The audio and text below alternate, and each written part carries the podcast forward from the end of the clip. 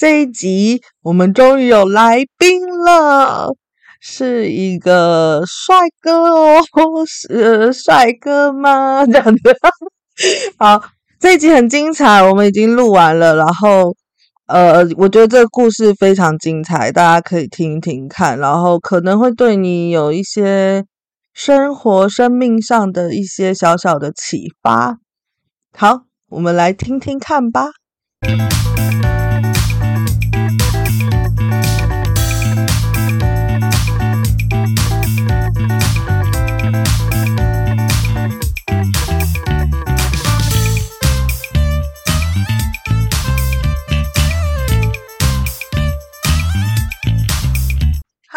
大家好，我们终于第一集有来宾了，有来宾，然后他是我。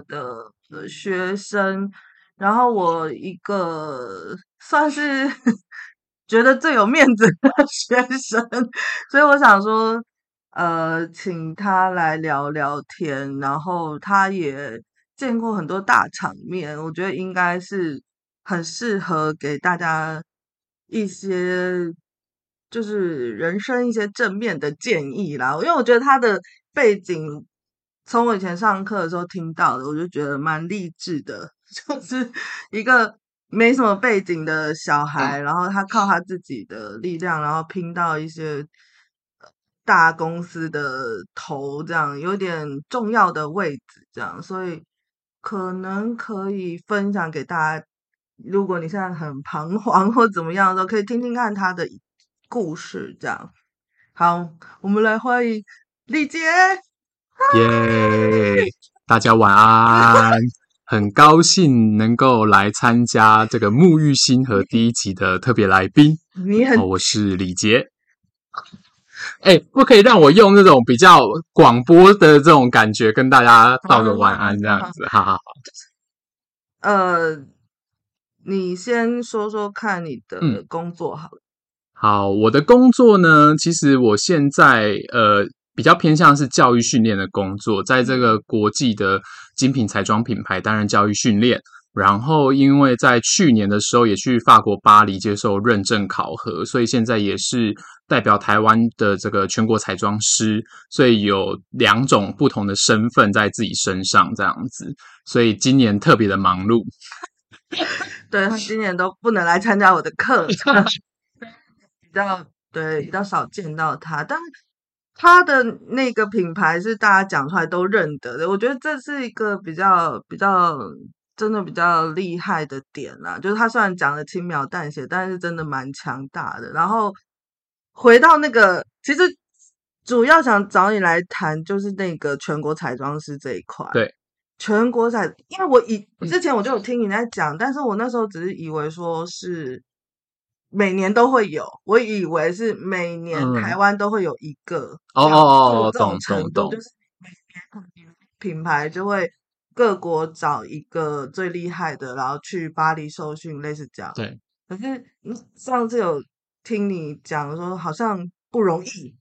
哦，好，就是其实呃，我带的这个品牌，它三进三出，因为换不同代理商的关系，所以就是重新进来台湾那。呃，距今大概是十年、十一年的时间。嗯，那其实全国彩妆师这个职位，它是国际上一直都有的，只是说它必须要各国推派一位，然后呢，他去接受考核。那这一位就是代表着你的国家这样子。考核是怎么考？不知道，他们内部自己考。呃，没有没有没有，考核的话，其实就是到，比如说他的都会办在国际，可能是这种时尚之都法国巴黎，或者是对于我们品牌另外一个很重要的国家在摩洛哥，在北非，他也会办在北非。然后你就是飞到当地，除了上课，然后认识其他国家的这个全国彩妆师之外，他也会有我们的彩妆总监。就是我们品牌的最高位置的彩妆总监来接受认证，他会有啊、呃，你当天的时候会领到，你不知道，就是你回到你的彩妆桌的时候呢，你会发现你彩妆桌上面有一个号码牌，嗯，你不知道这个号码牌代表是哪一位 model，嗯、那 model 是盲选的，就是你自己有一张牌，model 有一张牌，哦，然后比如说我拿到的是三号，嗯，那这个 model 三号 model 你就要把它叫出来，嗯，然后你就会发现说，哦，天呐！到底是华人呢，还是黑人呢，还是欧洲人，还是拉丁人呢？这是一件很可怕的事情，就是因为我们其实，在亚洲地区比较少碰触到外国人的这个肌肤或者是他的五官，所以你要必须在最短的时间内。去观察他的五官的细节，跟你要怎么去创造这个妆容，是代表着我们品牌的创意。因为每个品牌风格不一样嘛，所以呃，在我们的品牌有自己品牌的化妆的这种创意跟技巧，所以你就必须在短时间内完成它，大概就有半个小时吧。但一般彩妆的。比赛或者是彩妆的这个考核的话，大概都会有五十分钟，但我们就要短短半个小时内完成，所以这个其实是非常紧迫盯人的一件事情。那完成后，当然就是会有总监来呃去考核，说你今天的妆容过不过。那我们总共考两个妆，一个是比较自然的妆，你要用最简单、最嗯最薄透的妆容。提升 model 带呃，把他的五官创造出来，然后让他是看起来很自然。所以我们很常说化妆最难化就是裸妆，哦，因为看似有妆，但又看似无妆，很像他自己好肤质的感觉。所以你必须要非常非常细节的去修饰，比如说黑眼圈啊、痘疤斑点这样子的问题。那另外一个就是考核，就是浓妆，就是你必须可能用那种很品牌风格的这种眼线画法啦，或者是你要强调出呃什么样可以提升这个 model 的整整体的造型感。所以应该说那个有压力啦，非常有压力。其实时间太，其实我在出国前一个月。我是几乎没办法吃，就是吃不下东西，因为我对我来说压力很大，因为我这个人就是很就就是扛着压力的人啦，我是没办法放松下来的人，所以就会变成是说我呃在出国前我其实已经瘦了三公斤，就是而且我还在出国前确诊，就是抵免疫力下降。但就是同事又笑说：“哎，这样子蛮好的啊，因为国外现在是不戴口罩。像我去法国的时候，他们是全部都不戴口罩的，所以你反而戴口罩，他们会觉得你是异类。那你也知道，我如果在出国前确诊，然后康复之后，我就有无敌信心嘛，因为三个月内不会再复发，所以我等于就拿了一张免死金牌。所以我同事说也是蛮 lucky 的啦，在出国前可以有确诊这样子。对对对，哈，所以那个考试很可怕。”然后你得第一名哦，就是我的这个浓妆，就是我说第二个妆代表品牌的这个妆容是有得奖的，就是得最佳妆容奖，总共就是淡妆组一个奖，然后浓妆组一个奖，所从所有的这个各个国家的全国彩妆师里面挑出。对，所以我当初他叫我名字的时候，我还愣住，因为因为我其实是抱持着。完全不干我事的感觉，所以我完全在在到处的欣赏所有人的妆容。然后他当他叫我的英文名字的时候，我还没有会意过来，我还继续在看。我是因为我就打从心底觉得不会是我，我只要考核尽量让他是 safe 六十分以上就可以。结果他在叫第二次的时候，我才想说，嗯，竟然是我，就是吓到这样子。对，这样看那照片，你画的是黑人，对，我画的是黑人，而且我是。第一次画黑人，真的，皮肤真的不一样。黑人其实黑人，我觉得黑人其实各国人都有一些特色。我觉得亚洲人是肤质好，但他的问题会在于说他的五官不立体。对啊，所以你要打造立体的五官。但黑人的问题是他肤质也不错，但是你必须因为他黑嘛。所以你必须在黑的里面，你要挑选三款。像我当时是因为国外有那种很黑、很很深的粉底，但我虽然它黑，但我还是要创造它五官的立体度。所以我分别挑选了浅、中、深三款巧克力色的粉底液，去帮它打造出它五官的立体感。那黑人有一个优势，就是说你尽量在妆容上面要让它很鲜艳，就像那种嘉年华会的感觉。所以我特别的用了彩色，就是这种桃红色或者是天空蓝的睫毛膏来当眼线，因为睫毛膏饱和度比较高，所以它当眼线效果就会非常的跳。对对，就也因为这样子，就是这个彩妆总监觉得表现出 model 的这个精髓跟品牌风格。但其实其他的彩妆师画的也蛮好，也非常好，其实非常好。刚好你的是很符合评审喜欢，可能是这样。对，没错。其实其其他国的也很强，就对。对对对，我觉得每一国彩妆师都有他的风格啦，这也真的蛮厉害的。对，对，或者是我觉得他其实也有一一部分运气成分是，其实 model 也有分别，就是 model 也就是嗯，我觉得 model 也会有漂亮跟还好之分啦，对啊，跟你到底选到的这个 model 符不符合你的胃口，跟你能不能画出它的特色。可是你看，你第一次画黑人呐、真的很强哎、欸！哦，对，第一次画就 OK 了。我觉得它是一个经验累积啦，就是其实在，在、哦、对在当呃训练讲师的这中间，其实都有帮品牌在做这个彩妆的露出嘛，就是画放在杂志或者是现在的这个可能 Vogue 或 Facebook 里面都会有这种品牌的照片。所以说，其实它也会是一种彩妆经验。比如说，哦，我拿到这个肤质，我大概要用什么保湿型，还是用持久型的粉底画会比较漂亮？所以我觉得一切都是经验的累积。嗯，嗯对啊，很强诶，天哪！而且时间很短啦，就是真的是，这真的是以前一步一步的累积出来，在那个那一刻全部炸开。对，真的是，真的是一次炸开。因为我回来的时候也跟我老板分享，我说。其实那你很难用想的去，对对，你没有时间想，你完全就是边画边凭你的感知。他我觉得他有点，呃，他已经升值，对，升值你内心，所以他你就是随着你的艺术艺术感去创作，跟你平时的那种技巧去运用，这样。所以我觉得它是一个，嗯，蛮真实，也可以直接。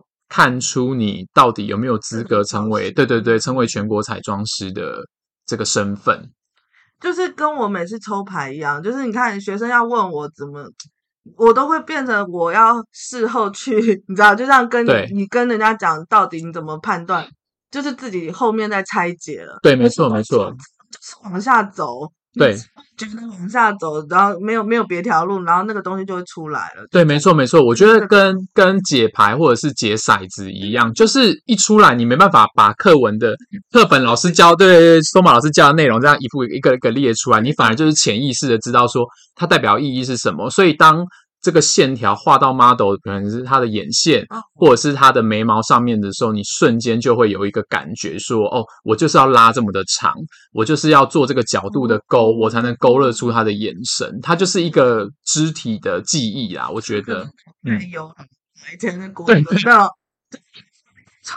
从钱币的中心没有，就是每天做。对。真的就是，或者是像投篮一样，就是为什么你可以一直进三分球？他其实已经做可能上千上万次，他就是一个肢体的触感，一个手感而已。对对对，我真的很一直很想邀你来讲，就是这个意思，就是其实每个人在每一行，你你真的只能看到他幸运的状态。哦，对。可是后面你怎么知道他？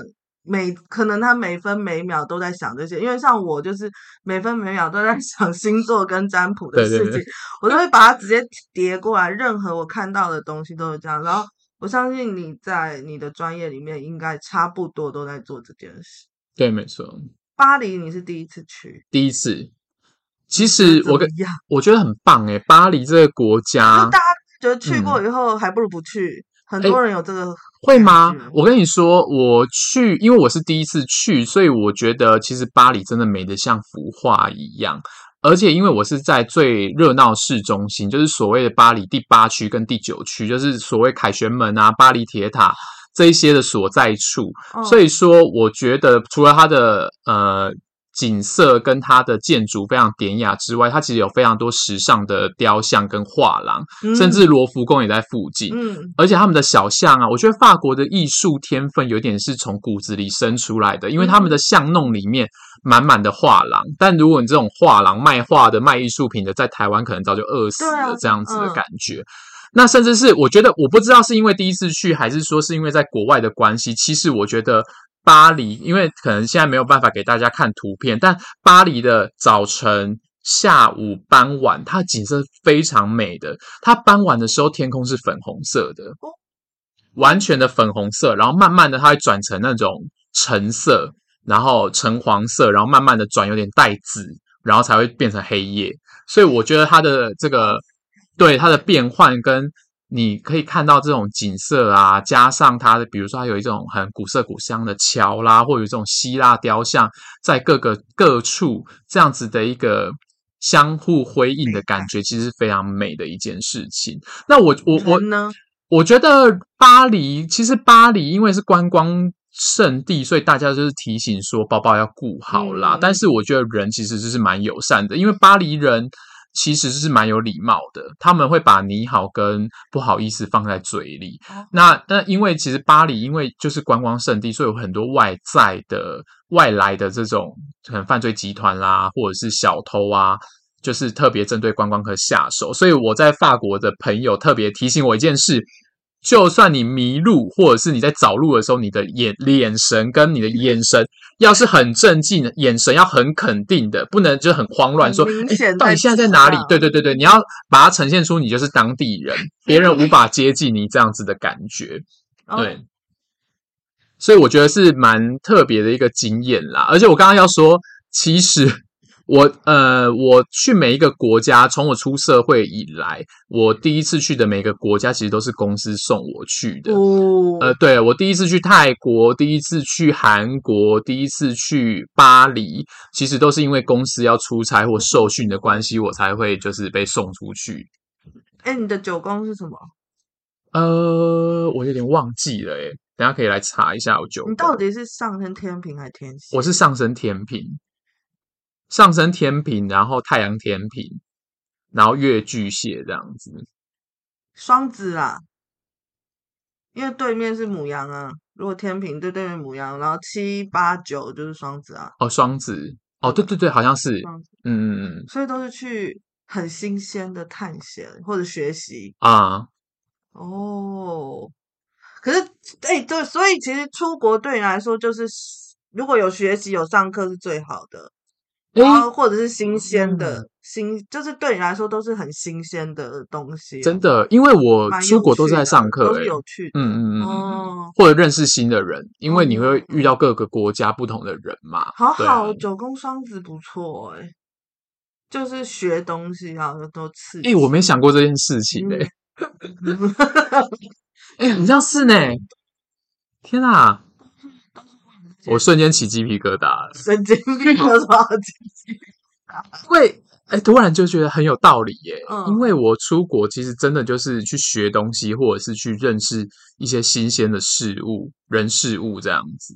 对啊，因为啊，谈一下出国这件事好了，就是我啦，我自己，我自己的九宫是摩摩羯，嗯，所以我出国以后很紧张，很严重的。不是严重，应该说会有一种拘谨，比在台湾还拘谨，嗯、比在台湾还紧。然后我走多少路我都可以，就是不会放松，你懂意思？我在我在国外是一时一刻都不放松，而且我第一次自己跟朋友去韩国的时候，从机场到到明到到首尔市区的巴士上面。然后我的我的那个好朋友他就很兴奋，就是很开心这样嘻嘻哈哈这样，然后我就眼睛瞪他一眼说：“你到底在开心什么？”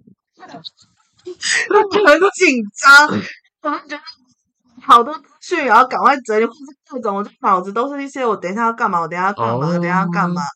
然后每次就是。就是以前我们上课有讲，就九宫有摩羯，就是土星，所以你要带任务出去哦，然后才会比较顺利，不然就会中间碰到很多事情。所以，呃，那一次出去我都，所以我后来我每次出国我都要自己写行程，自己做功课，这样子去替代那个不顺利。哦，这样也很摩羯，就 先前先。摩羯对，所以我头脑都还在想那些，等到已经去韩国去到不用。不用做那么多功课，我才会放松一点点。但是我我我很奇怪，后来我发现一件事，就是去到韩国已经去到像回家一样。对。可是我去韩国，我还是要带很，我都会帮人家带货。你知道，还有责任，又要那个苦心的还要扛在身上。明明就可以请他们不要，可是我还是会，就是还是会接，就是很麻烦。所以你看双子多好，什么都不要带。真的哎、欸。去上课，去交朋友，去新鲜，很好玩呢！天哪，而且我是我刚刚看了一下，我是九宫的宫头是双子，然后我是月亮巨蟹在九宫里面，你在里面，所以在里面会得到很多安慰跟很安心诶啊，嗯、很舒服诶，因为我出国的时候，我会觉得，比如说大家会到陌生，我们都是不同国家的人嘛，所以大家到陌生环境会很慌张，但我反而觉得他们非常亲切。就比如说，我们是我。其实我老板都会让我提早先飞一天，所以我有一整天的时间会在巴黎市区里面自己游荡、自己玩。第二天我们才会正式的进入课程。那像我们的这个彩妆师，其实都是住同一个饭店。那他是公司帮我们订好的饭店。那早像早餐早上要上课前，我们就会去吃早餐嘛。然后我到早餐，你知道我们到那个早餐的餐厅的时候，你就会一眼望过去，全部都是穿黑色皮衣的人。因为黑色皮衣是对我们品牌的标配，所以一看到的时候，我们就会就是愣住，想说天啊，也太多人了。但这时候你就要鼓起勇气上前打招呼，自我介绍自己嘛。但他们会非常亲切的，就是叫我。虽然语言我的英文没有到真的非常好，但是他们就是会很热情的邀你在旁边坐啊，然后跟他们一起共进早餐这样子。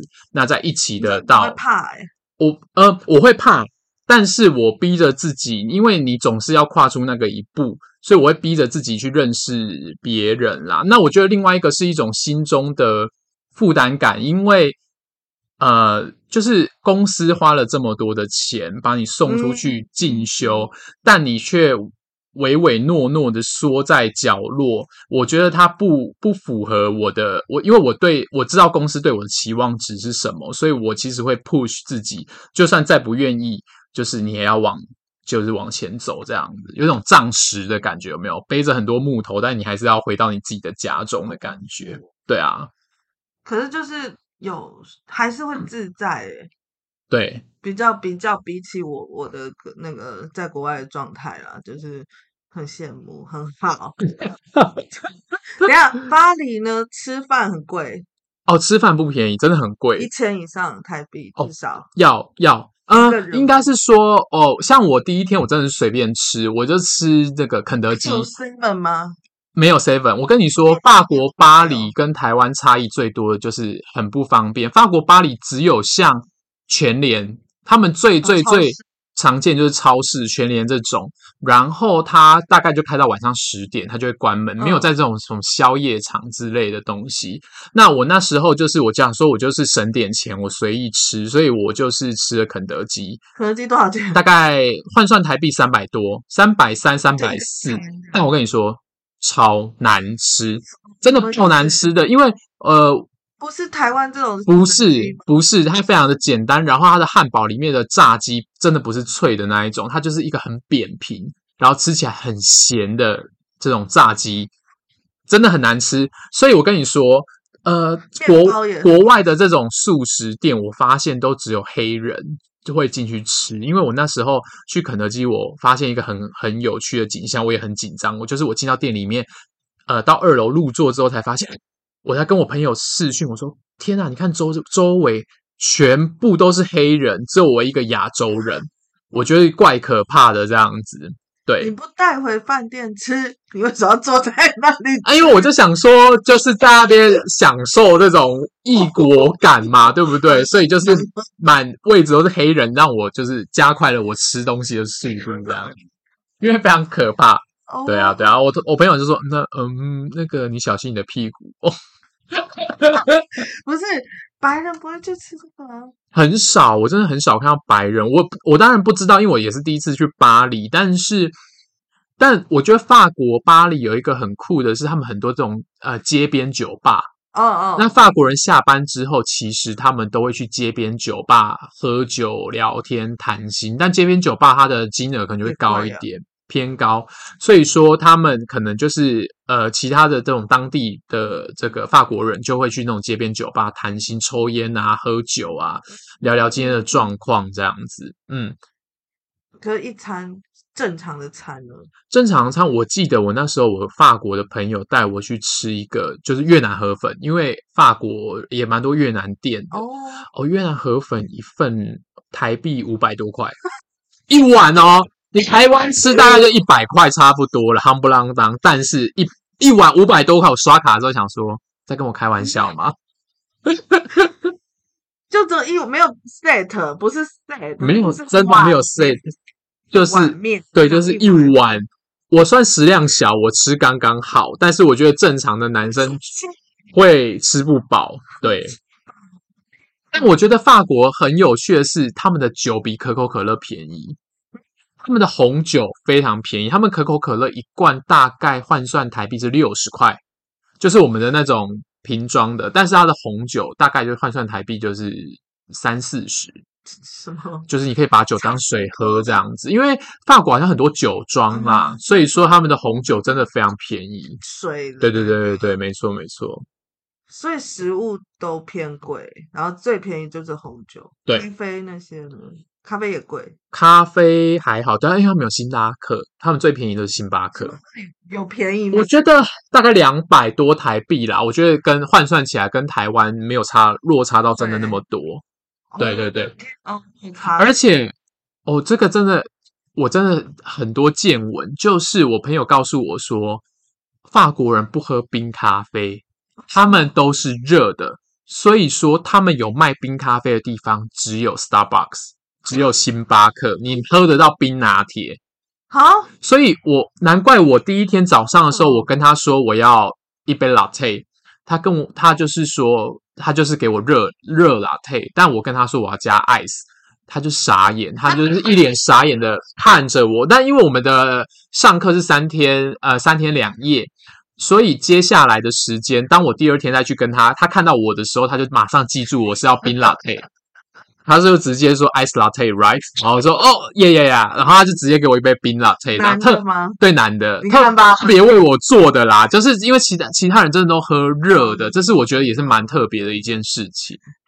你都电到男性吗？没。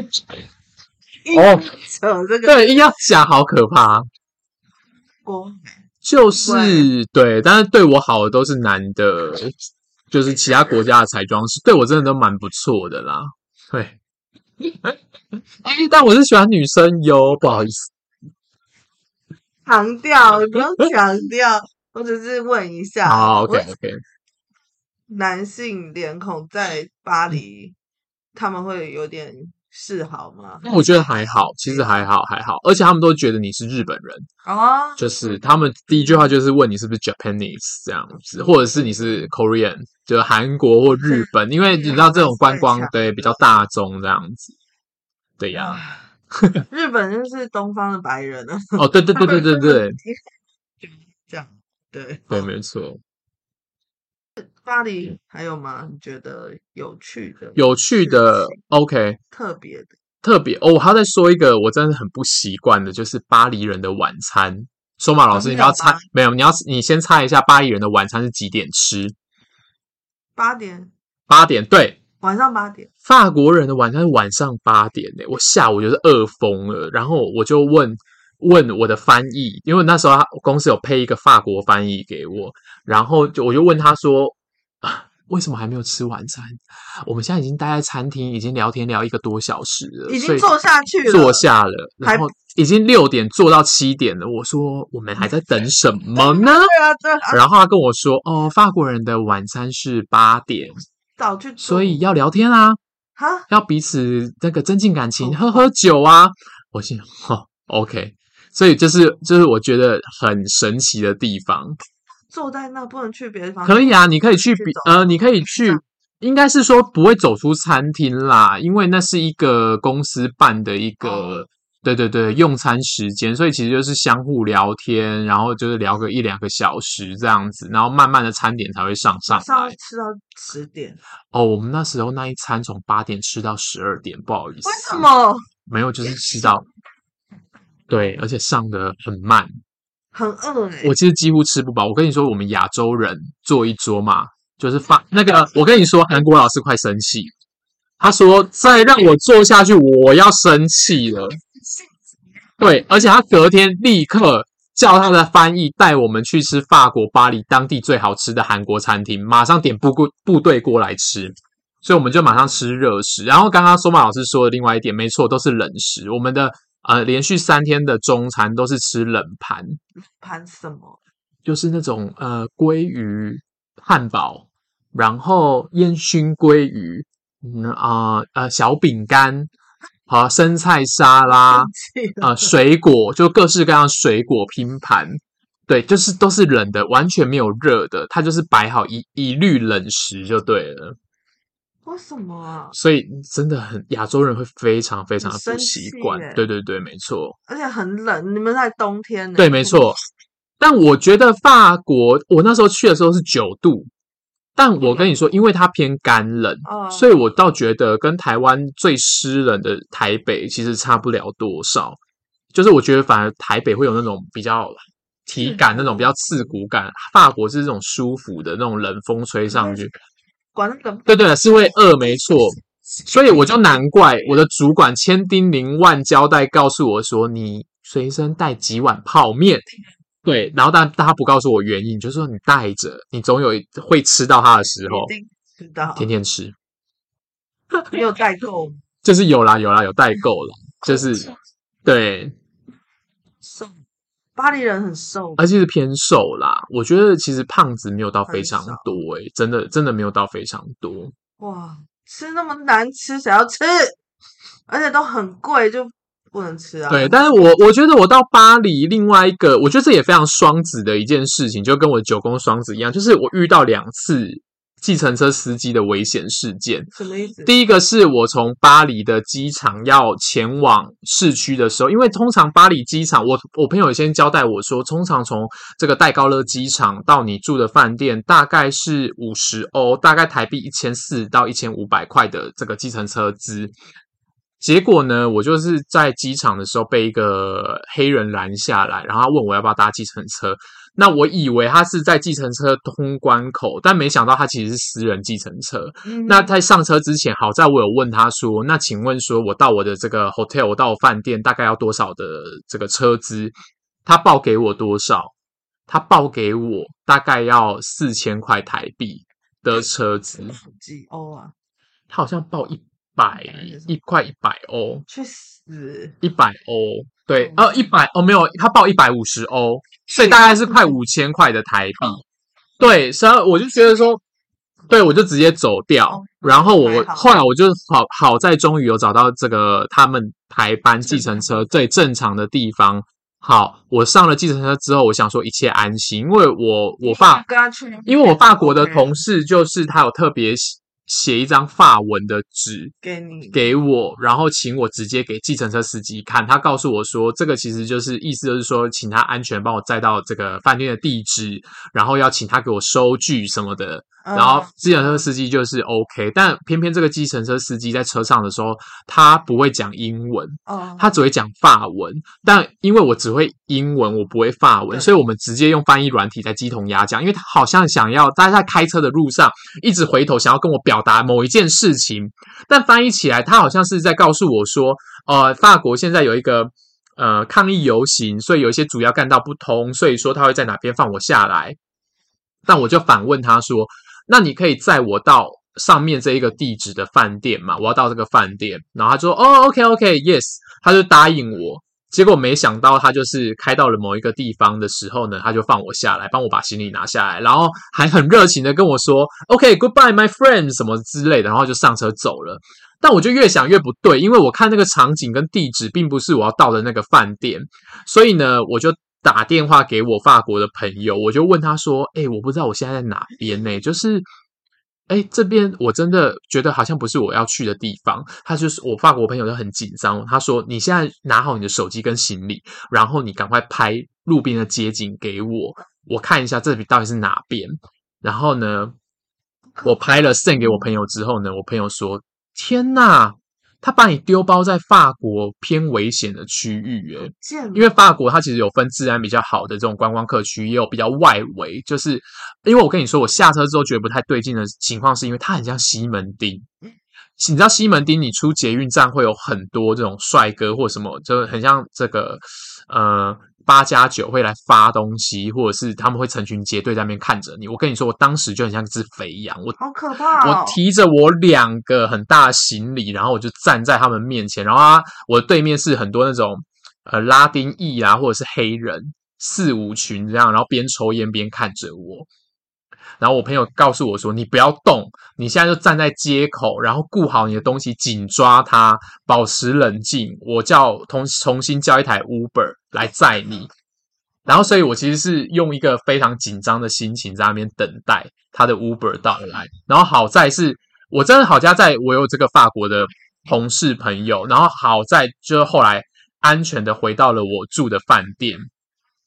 真的是一个惊险的一个历险记啦，而且因为我跟你说这很危险，是因为我在法国，法国跟台湾时差差相差十四个小时，所以我在法国的白天其实是台湾的半夜，大概凌晨的时间，所以叫天天不灵，叫地地不应，就是台湾人没办法救你，因为他们可能都在睡觉了。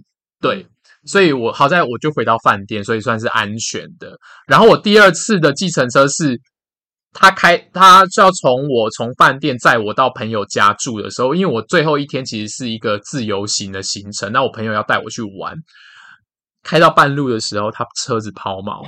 他是一个很暴躁的黑人小哥，一样不会说英文，然后他就下来推车，然后他就说他推不太动，他就告诉我说：“你可以下来帮我一起推吗？”示意，然后我就在路边跟他一起推着他的计程车，然后推去哪？怎么就是推到路边停啊？那然后呢？那你怎么去？然后好，后来是我朋友的叫 Uber，没有我朋友的老公，因为那时候离他家好像已经算是蛮距离蛮近的，所以我朋友的老公就是跑出来接我这样子，然后帮我拉一个行，走得到的，走得到，走得到，只是需要可能十分钟的路程这样子。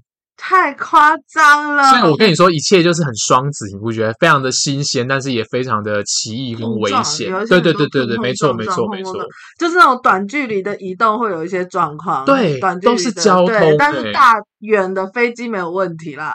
但是那种近近距离移动很多事，对，而且我朋友，我那时候在法国同事还说：“天呐，该不会两趟计程车让你从此讨厌巴黎这件事情？”我说：“还好啦，只是觉得有点有趣。”对啊，可是那个第一个那个那个机场到那真的很危险，真的偏危险。好在我是男生啦，因为我觉得我觉得如果是女生的话，其实是真的蛮危险哦。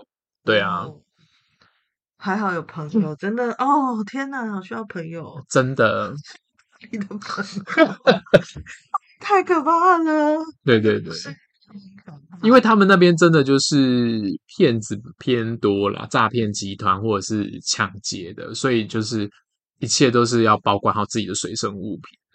那你的朋友有说为什么巴黎会变成这样，或者说欧洲为什么会这样那么多？哦，因为欧洲会有很多外外外来人口啊，然后他们外来人口就会集结。成为一个地下的组织，那因为他们是外在外来的嘛，所以他们就会，而且因为法国这种欧洲国家都是观光胜地，所以他在盘查来讲会比较松。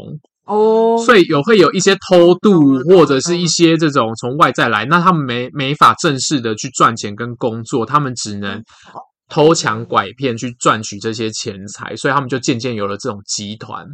就他背后是有黑手的这样子，加上他们都是一大块陆地啦，对，进来没错没错没错，所以就是很好偷渡，所以他们会有很多偷渡客。咚咚咚，对对对对对。像亚洲这边就啊，又加上我们又是一个孤岛，对，没错，很明显。对对对，连其实好像比较容易。对，而且我觉得亚洲国家比较没有那么多各国面孔。但如果长得差对，但是如果你去法国或者是欧其他欧洲什么意大利、西班牙，你会发现有各国的人种面孔，就是就是黑人啦、拉丁裔啦，然后阿拉伯人啦、欧洲人、白人很多，所以说其实你在里面你很难分辨得出他到底是原本的这个国家。对对，没错。但你台湾很少见到很多这种面孔，很明显就是对对对对，没错没错，对，就是这样子。哦，难怪他们小偷这么多。对啊，所以就是呃，钱财什么都要把它放好，好危险哦。嗯，好，聊一下怎么走上彩妆师这条路。嗯、这一点是我从认识你以后，我觉得这个是很敬很钦佩的啦。我觉得很钦佩的一个点。从 小吗？哎、欸，不是、欸，哎，不是从小，国中、高中，呃，应该是说，对对，高中开始。高中突然看了《女人我最大》，对，那你还记得？没错，就是这个节目影响了我，因为其实我小时候，你知道，就是我们小时候都会被爸爸影响嘛，就爸爸会说一种英雄的存在。那因为爸爸本身是在这个警戒服务，就是警察，所以我其实从小的目标跟志向其实偏向于检察官或法官。我小时候就有一个志向，想要当我爸爸的长官，就是想要指派我爸爸做事这样子。呃，对，所以就一直抱持这个这个志向在念书。自自从到了女人我最大，因为我高，我记得我高一的时候是女人，我国三还是高一的时候是女人我最大开始播。那渐渐的从那个节目开始，大家开始有了保养观念，嗯、或者是一些彩妆啊保养的知识变广泛了。那从那个时候，我发现我对他这个方面非常有兴趣。我开始会存钱去买那种保养的书，什么男型男如何保养，什么如何保养这个男子的面孔，什么之类这种书籍。对，这个这里要要停下来讨论一个点，就是说、嗯、你是在南部，你不是在台北。哦，对，你要怎么突破你的？你不会觉得怪怪，或者说那个新房，你知道，有些有些小孩会怕跟别人不一样，或者是我是男生，我不能玩这个。你你你没有这一块。嗯就是害怕的过程。哎、欸，其实其实我没有想那么多、欸，哎，但是我其实有刻意避免啦。我避免像我，呃，我觉得我第一次第一件学会保养的事情是擦防晒。嗯，防晒还可以啊，大家还可以接受。没没没没，其实，在南部几乎，而且我是读南校，我是读台南二中，嗯、所以我其实会比一般的同学早十分钟到教室擦防晒。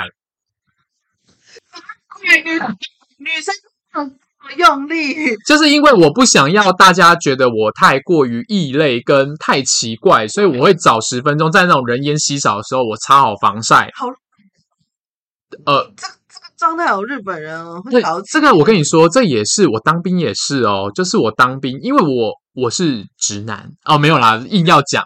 就是我当兵的时候，为了你知道当兵会有很多八加九的学长，所以他们会故意弄你，所以你不能太明目张胆做一些违背男生会做的事情。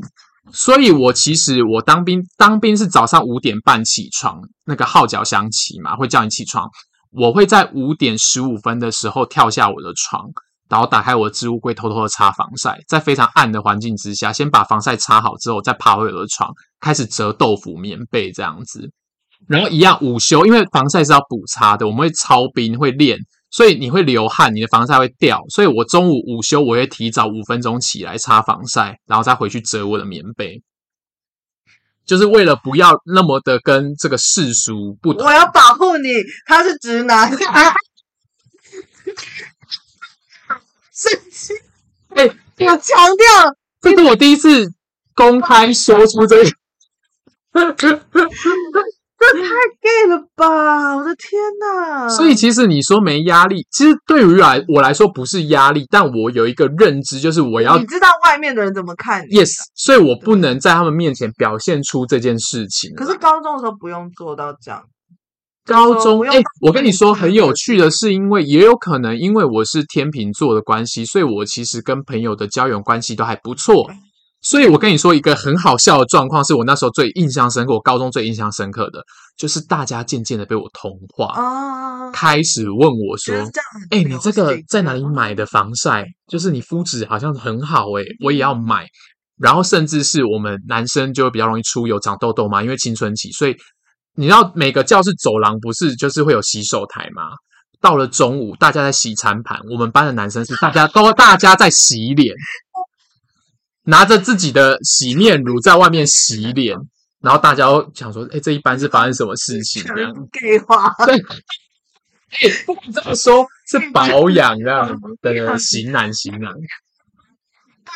我觉得就是这这蛮厉害，就是说所谓的霸凌还是 cool kids，其实就是一线间呢。你有没有办法赢？引领潮流，哦，对，在小孩里面也有潮流这件事，所以常常他们就会说被霸凌的小孩，因为他很怪。可是有时候你可以因为这个怪，反而变得很厉害的小孩，嗯、就是可能是跟你心态也很有关系。如果你自己也觉得这个很怪、很诡异的话，人家也会就觉得你真的是怪。哦，对对对对。但你是堂堂正正的做，然后你很做的很好。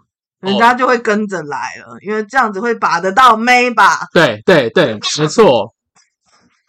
因为你也要让他知道一个理论，就是说，哎，你有保养，你要看一件事。我那时候最常跟我们班的同学讲一件事情，就是说，没有关系，你就不要擦。那三十岁之后呢，我们来再来看彼此长得怎么样哦。到时候我就没有变，然后你就变成五十岁的老样子，这样。然后其实我觉得对直男来说是会蛮 shock 的，他们会觉得说，从来没想过这件事。对，他们不会想这件事，他们那时候只会想说，对，追女朋友还是什么打篮球什么鬼的。所以他们就会觉得，哎，好像是呢，真的变成这么晒太阳，我要擦个防晒这样子，然后开始大家开始防晒跟洗脸的运动这样子，嗯，有啦有啦，好，所以你一开始都是自己想要做这件，就想要了解这件，没有人带领你什么的，呃，都对，都是自己想要看电视，跟买书来看，自己研究啦。我觉得它是一个自己研究，然后就是因为小时候，哎，高中没什么钱嘛，所以其实我我们家也是固定会给零用钱，但其实就是餐费，并不会有多余的钱，所以我都会省吃俭用，去特别去买保养品，很贵啊，可是保对，但是我跟你说，比如说我妈一天给我一百块的吃饭吃饭钱，我会去。呃，全联买干粮，你知道那个干粮是十五块一包，饼干那个，对，饼干的那个，然后我一包干粮可以吃三天份，所以我就有三百块了。所以我其实可以爱美到，就是我想去 try，因为我很想尝试，比如说他那个书介绍，以前还有 Olay 这个牌子，我不知道现在有没有了。嗯、对，Olay 的乳液，这哦，旗舰上面书上面写非常好用，对，所以我就，但是 Olay 一罐，那我记得那时候。高中没有没有没有，那时候是五百多块，所以我就是为了要擦到那个到底书上面写这么神奇的这个产品到底擦起来怎么样，所以我就会极力的快速去存钱，然后去买到这一个乳液。对对对，因为我觉得我不重吃，但我渐渐的去跟松马老师学了占星之后，我真的觉得天秤座其实没有很重吃这件事情。对，所以吃东西对我来讲。反正就是吃下去，买衣服穿好看，把自己打扮的漂亮给人家看是个重点。那吃进去的东西啊，你吃饼干跟吃大餐，最后还不是都是排出来？就跟另外一个金星守护的金牛完全相反了。对，没错，真的是极端。天平跟金牛真的很极端。对对对对对对对。可是你妈呢？不会发现吗？哎、欸，我我妈没任何反对。我妈其实一开始是反对的。但我爸不反对，我爸就是水瓶座的，还都怪怪的。他觉得，哎，不错啊，你你开心就好。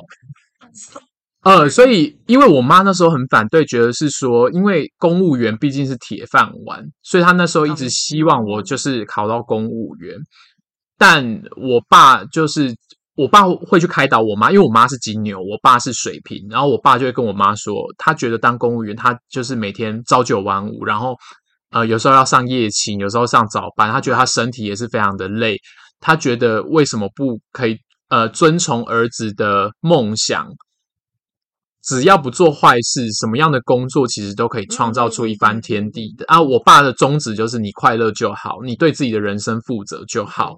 所以我妈后来就是，也就是觉得说，诶她渐渐的可能也感受到我对这方面的热情啦，是就是我就是我还我还呃，全家人最开始擦保养的其实是我，然后我就会帮我 妹擦保养，因为我一个妹妹，没有妈妈很少，我妈就是一个勤俭持家的金牛妈妈，对对对，家庭主妇这样，所以我就也会帮我妈就是。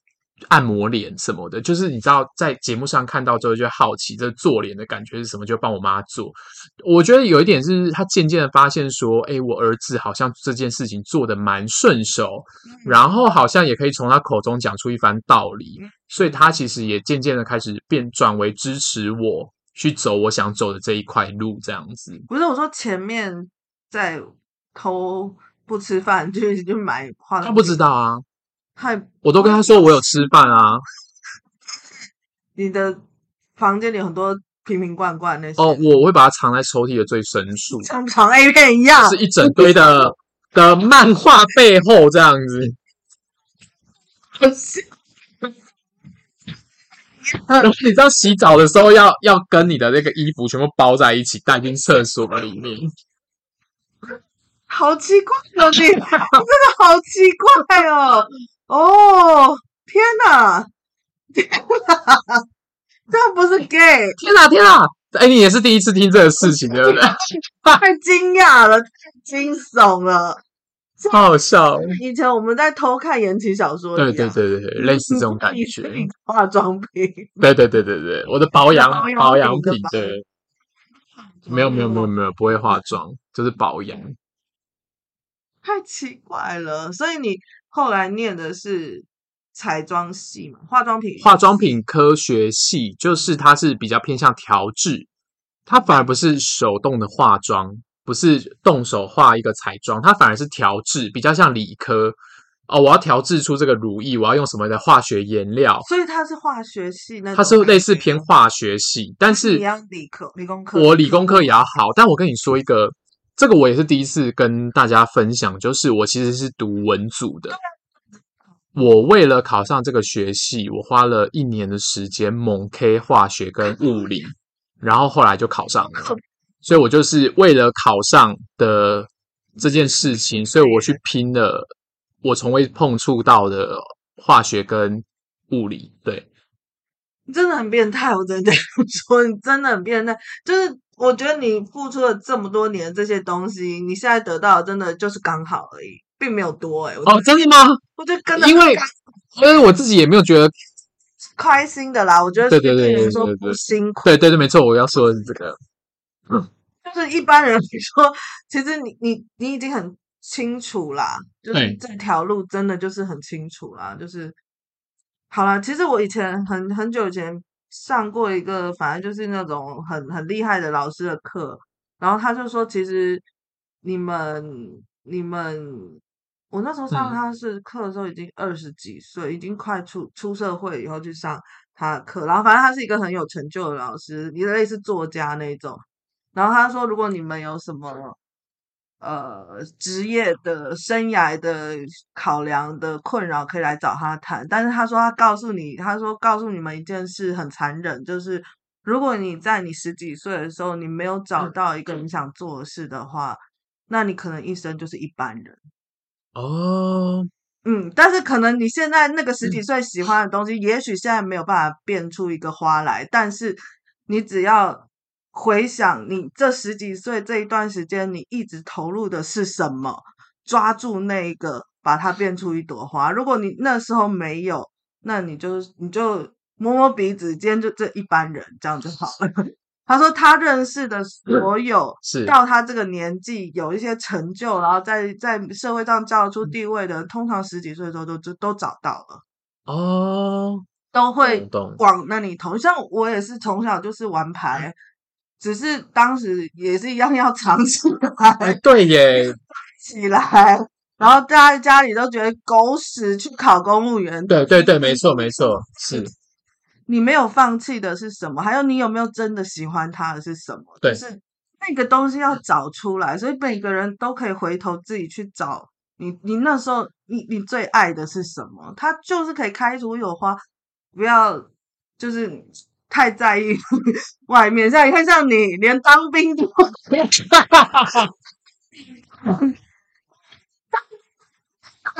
我还跟你说分享一个事情，哦，那我也觉得蛮屌的，因为我我有说我是读这个化妆品科学嘛，然后当时呢，因为我的身体是属于我是会有敏感性的这个，因为我会。那个鼻子过敏，所以我身体其实会比较容易干，所以呢，我其实有擦身体乳液的习惯。所以当兵为了避免市售的身体乳液其实都有香味，对，所以我请我的朋友，因为我们就读化工科的嘛，请他调制没有味道的身体乳液给我擦。然后呢？所以没有啊，就是我都带进军营里面，就是每天会擦没有味道的身体乳液，就是为了不要让学长发现我还在擦乳液这件事情。好变态哦，好变态！那我要保养自己这样。可是其实一般试售的你也可以，市售的可以，但是因为它的香味，我不能让那个乳液有味道。因为怕别人发现，对，因为你是直男，你身上不能有味道啊。直男不能香香的吗？可以，但当兵的军营里面，军营里面的八加九会觉得说：“阿里基玛，你现在有香味怎么样？你是这也不行哦。你是同性恋是吗？这也不行，不行啊，不行。我觉得欺负，我觉得当然没有绝对的不行，但你要避免掉被欺负的这些诱因，可能你要把它去掉，就是这样子。好变态哦，就是还是要擦就对了。对对对，一定要擦。哎、欸，每天晒太阳，身体很干，然后冬天还要站哨，可以擦得到啊，擦擦得到啊，可以啊，可以啊，好啊，OK 啦，有擦到其实就 OK 了。对对对对。你不用找临临床帮你擦吗？不用 不用，我真的，哎、欸，我当兵有发生过，我现在要分享当兵哦，分享一下，我当兵发生过，晚上睡觉睡到一半的时候，我突然转身发现我身旁睡了一个人。你知道当兵的床我是睡上铺，然后他有蚊帐。你在讲鬼故事？我在都不是不是鬼故事，我旁边睡了一个人。妈的，是一个爱恋我的林兵。他半夜下哨之后，他爬到上铺跟我一起睡觉。他是醒着吗？他没有醒，他他故意要睡在我旁边。但是他醒着，你发现的时候他醒。我发现的时候他已经睡着了，但我就爆掉了。那你怎么做？没有啊，我就把他叫起来啊，然后把他半推的把他推下我的床。对，因为我要让你知道说，不要在那边做这种很过分的事情。他是 gay，他是 gay，哦，他是他确定他，他确定他是，对对对对。就喜欢你嘛？哦，是啊，这是啊，他因为他有 就是当面表白这样，哦，他又约我去厕所，太多啊，太多，OK OK，表白就好意还要约到厕所？没有啊，因为我呃，我当然不知道 gay 的生态是怎么样啦，但有可能这种直接的方式是很符合男生的，对对对对对对，耶耶耶，所以你。然后电那个这个收音机前的观众就想说，最好你不了解 gay 的生态。没有，我真的不了解，不了解。碰很多 gay 示爱，一路以来，呃，从小到大，其实，其实蛮多的。那你都怎么回？就是直直直接，就是直接告诉他说，我喜欢的是女生。很认真，很认真的明白，而且我口气会非常的冷，对，就是说我喜欢的是女生，不要再来烦我。你再烦我，我会让你死。就是我话会说到最，而且我眼神是非常。平常人太好。哦，对对对对，就会对对对，他的反差会蛮大的，所以我他就会知难而退，所以我很少有那种死缠烂打的啦。大概我就是警告他一次，他就会退。对，我觉得很多直男会搞到那种死缠烂打，都是你的暧昧，你的那个不确定，所以让那些 gay 会觉得你还是可以被攻陷。哦，对对对，有很多直男跟 gay 的爱情故事的确是有的，但只是说。对，但但这个也有一个困扰，就是我出社会之后，你知道，在专柜百分之九十九都是 gay 嘛。然后那时候我那时候很年轻，所以算是一个嫩菜，自己说，对，觉得有点尴尬。现在都老老大不小了，这样没有，就当年啦，就是在十年前的时候，就是嫩菜。我跟你说，每个 gay 就是会捏你屁股啦，要不然就是那种那我们都会说那是那老姐姐，我们都说那是老姐姐，然后说。嗯，你说你是你是直男，哼，看我哪一天我就攻陷你，然后说，啊，你跟你跟这个姐姐回去一晚，你就知道了，你就想当 gay 了。我说我才不要，就是大家都想攻陷的，对，他觉得攻陷一个直男是一件，或者是把你变成 gay 是一件非常有趣跟有成就感的事情，对，很有趣啊。吓都吓死！对对对，没错没错没错。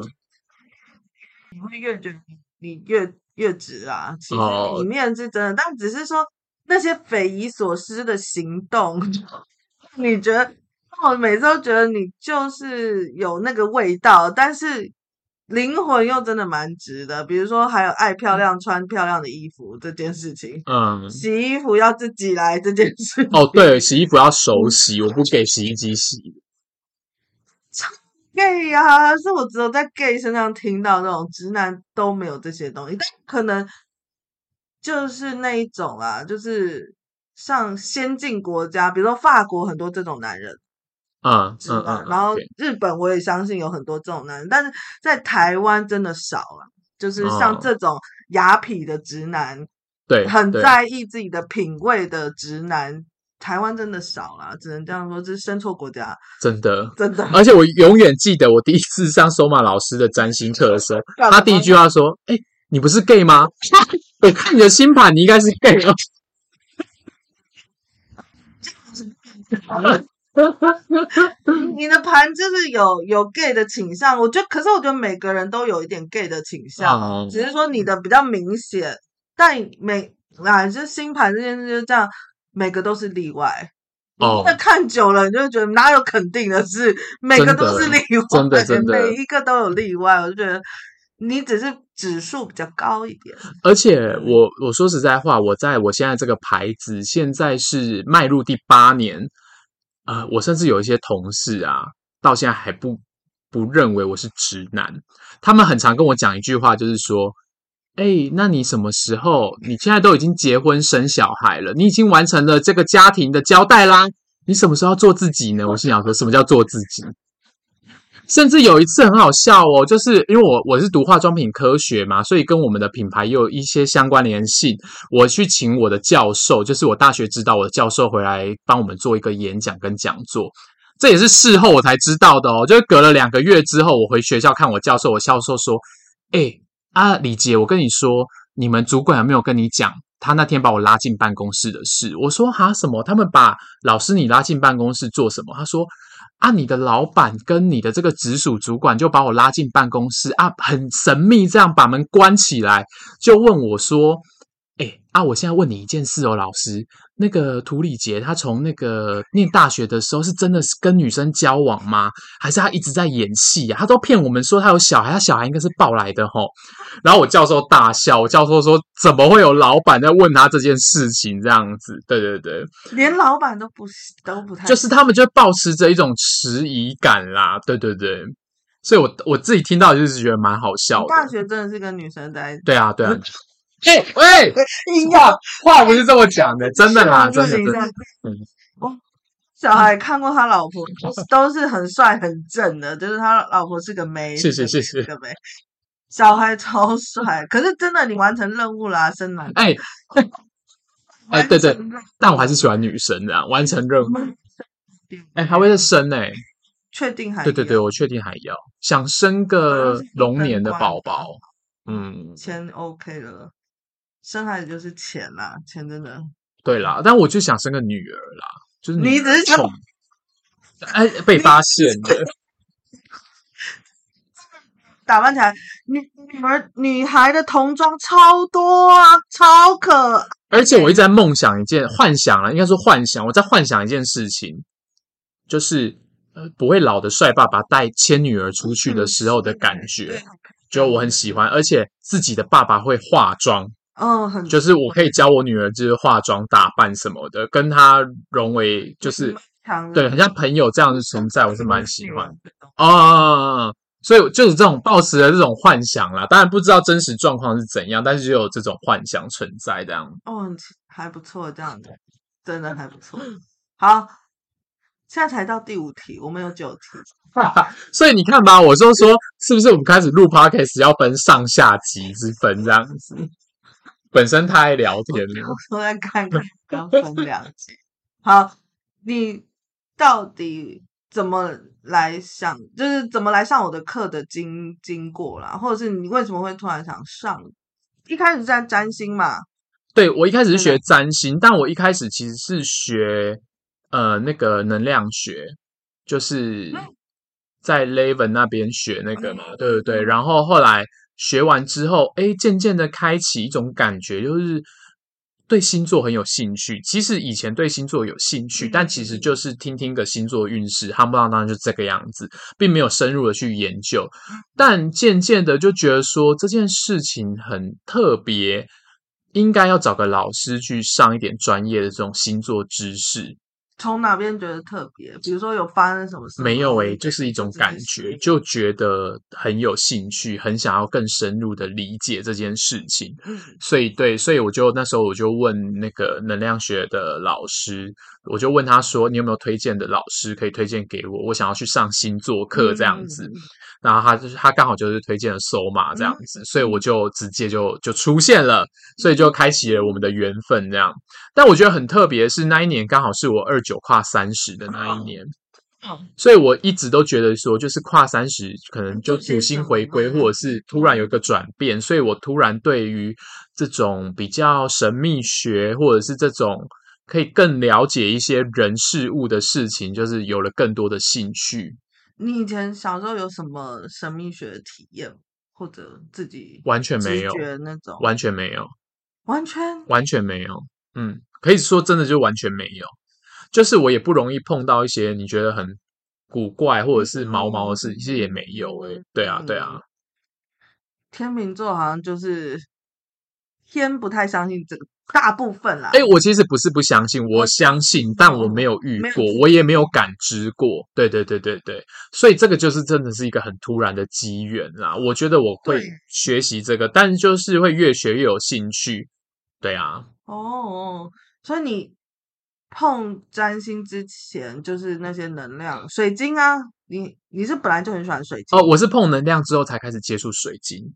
以前也不喜欢，以前以前也没有在玩水晶的，对对对对对。像人家带那种，你们不是会招财？你们的行业很需要客人啊。哎，其实我年轻没有没有哎，我那时候是戴手表而已，哈，没有再戴水晶。可是你们那种贵哥贵姐很多都去迷这些什么佛牌的，对吧？对对对对，一定会有。但是但是你都不会想加入哦？有，我有收藏过，我现在家里还有佛牌哦，我有收藏过佛牌，我有戴过一阵子，一小阵子啊，但。我觉得或许它跟我的火星母羊有关系，就我对于某件事情的热忱就会一下子投入，但是我也很快就会收掉。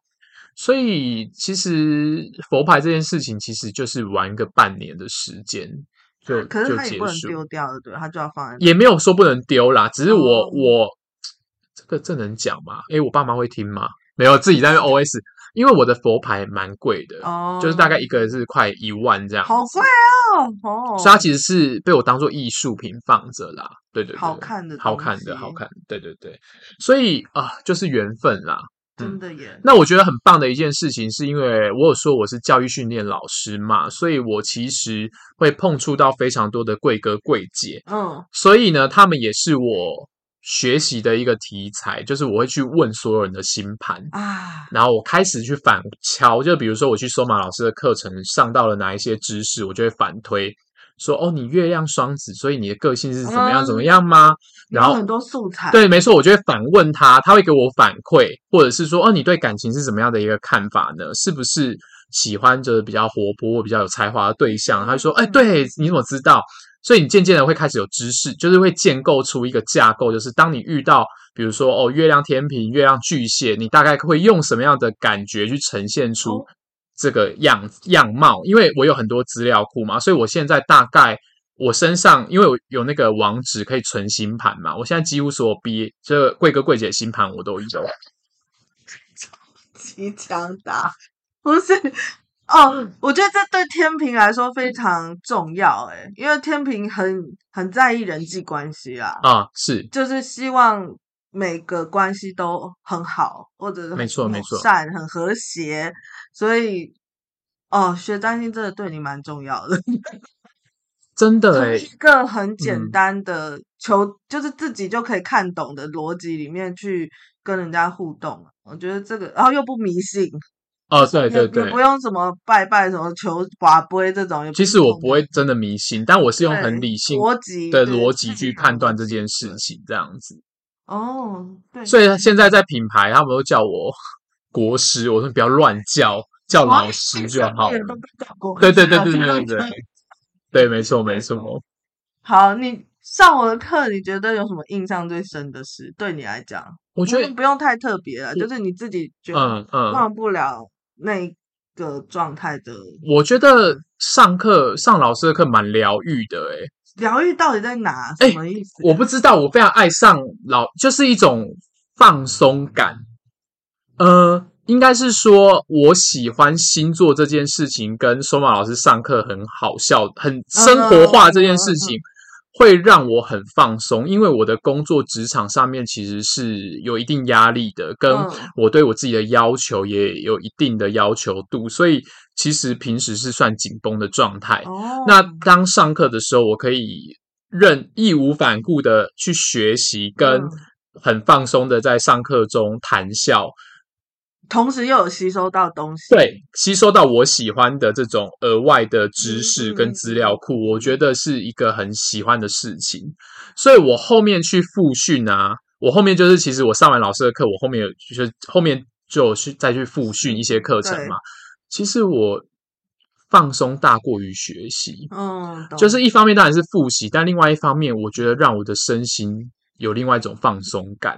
对啊，对啊，这是一个不知道蛮特别的地方。对，哦，没有什么讲什么故事很深刻的东西，这样深刻哦。我觉得有很多事情 我 很多其实蛮多，但能说吗？还是别说好了。对对对对对，深刻它还是不少，但好像不宜在公开场合讲这样子。啊，不会，我觉得怕什么可怕的东西了。那你先跟我讲一下你要讲。没有啦，反正我觉得。就是我觉得最多的，真的就是疗愈跟放松感这件事情啦。就是对啊，我就是想讲什么就讲什么。对，然后有很多实际的案例举例，嗯、我觉得也非常听别人故事是很疗愈、嗯、听别人故事真的你会觉得自己没这么惨，嗯、或者是也有人是这样活着之类的。对，但对我来说，有可能是那种天平的理性感，我觉得反而会让我更记得。比如说，月亮代表意义是什么？因为这个故事哦，天蝎座给人家感觉，因为这个故事，可能什么小三的故事或什么故事，让我觉得说哦，很快速的可以抓到这种感觉。嗯，对，就是不是死背啦，不是硬的东西，我觉得它反而是一个很生活化的东西。对对，就是我也不能教死背的东西啊，个性个性的问题就是。应该说，我教你们的方式是我用这些故事把这东西记起来。对，所以我觉得这样子是最深刻的，因为在听故事的时候你就记得很多事情了。这样教比较有厚度吗？或者是大家不会硬啦？那这硬啃真的很累诶，那书书在硬啃，就等那你就去学校学就好。真的硬啃真的是没有 办法，回到以前那种。对，国中、高中那种太硬了。对对对。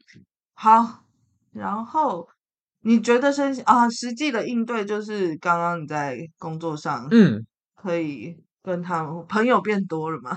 有没有朋友啦？就是他们比较愿意跟你交心吗？虽然是下属，我觉得这是一个很开心的事情。有可能我是越巨蟹啊，所以当我可以深入到你的内心去听你的一些情感面。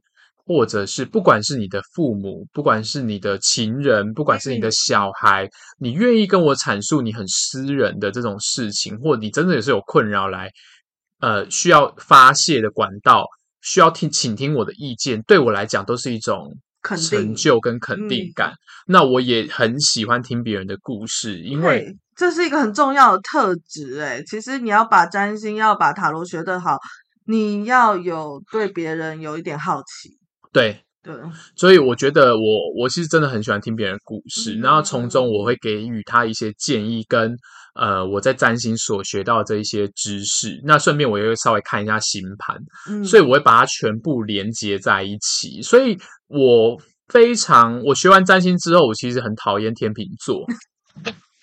这眼屁什么东西呀、啊？啊，很深刻的事情。你你自己说好了，你还没来上课之前，我非常爱天秤座，我觉得说以后我就是要生天秤座的小孩。天呐，帅哥美女又有教养，彬彬有礼，有礼貌。然后对，然后看到人见人爱。我学完之后觉得妈戴什么假面具，累死了。到底想要把自己搞成什么样子？我想说，有些人会被冒犯，就是其实我上课的方式有时候太冲，嗯、就是话语有时候太冲了哦。你那时候没。被冒犯的感觉吗？完全没有哎、欸，没有一种觉得说啊，我哪有这样？没有哎、欸，我是觉得蛮有趣的。没有吗？对对对，我一点点那个完全没有，感完全没有。就是 好，真的只是有缘啊。因为有些人会觉得我哪有，就是很坚持。哦，有可能是对对对个性，但我觉得我的 range 蛮大的。那那我很喜欢我的月亮巨蟹这件事情，嗯、因为我从小就非常察能够察言观色，嗯、跟我很懂别人的心里在想什么，甚至一个眼神，我大概哦，我曾经有过很多次，就是。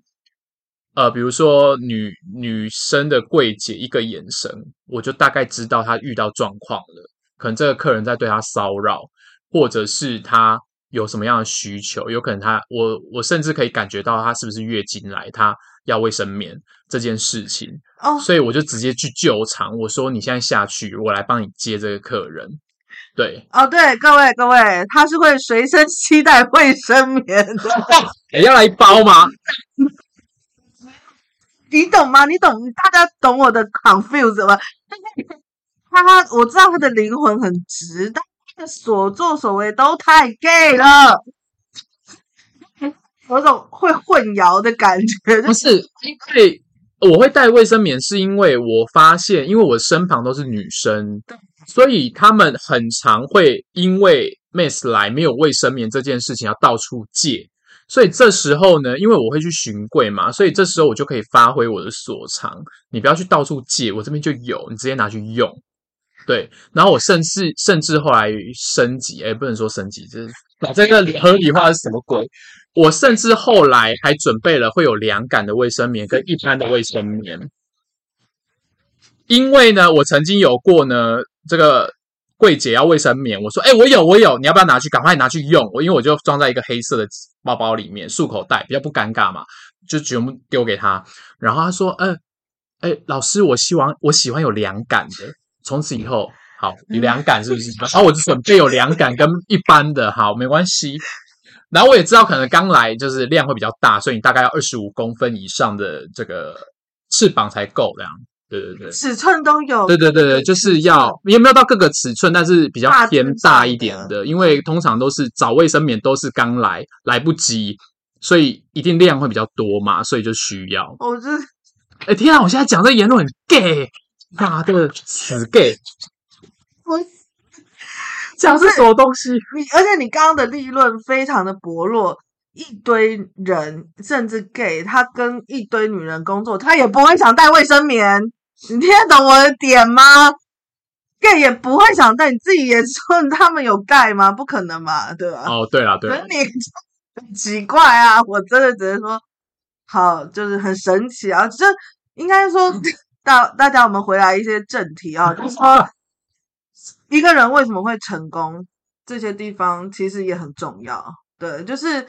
看起来微不足道，可是一定有些人会非常感谢你，在在这种很重要的时候，还有救他一命的感觉，嗯、所以他可能会在各种你根本也不知道的地方，他可能就推你一把，帮你一把，或者就说你很多好话，就是受到很多肯定。哦、有可能，其实这就是一点一滴的东西啊，就是看起来很不相干，但是我觉得一定都有影响的，所以。好，丽姐，好，我们今天问题结束了，各位。然后结论就是，大家在这个 podcast 面前的时候，他是谁？到底是不是？到底是不是？我们可以开个问答。不用了，不用了。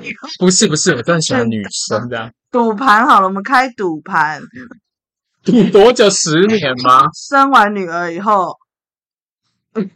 哎，不会啦，真的啦，对之类的。对，啊，反正希望你们今天听的很有收获啦。就是我觉得他是我觉得我很骄傲的一个学，就是啊，其实我也不会想觉得说他是我学生或怎么样怎么样，就是一个认识的人，然后觉得很我我认识他，我觉得很有面子，类似这样的意思。对，就是如果能够带给他生命一些影响，我觉得也很骄傲的事情啊。然后所以你可以听听看他的故事，然后可能。对你现在的生命可能会有一些影响。看人家是这么用力的在走这一段路，他不是，就是大家真的只看到那个领奖的那一刻，然后那些照片那些片段，可是后面一点一滴，你会不吃饭，然后把钱拿去买 化妆品吗？你做得到吗？对，就是可以想这件事，因为我小时候也是不吃饭，把这些钱拿去买塔罗牌的。哦，一样，对耶，一样。然后我就对，都是这样的意思，就是你在你所拥有的所有资源里面，你会投注在哪里？没错，没错。后面那些都会回来给你，就这样。对，好。就这样，谢谢李杰，耶，祝福大家喽！好，拜拜，不要问我什么牌子，知道了就知道。好，拜拜，拜拜。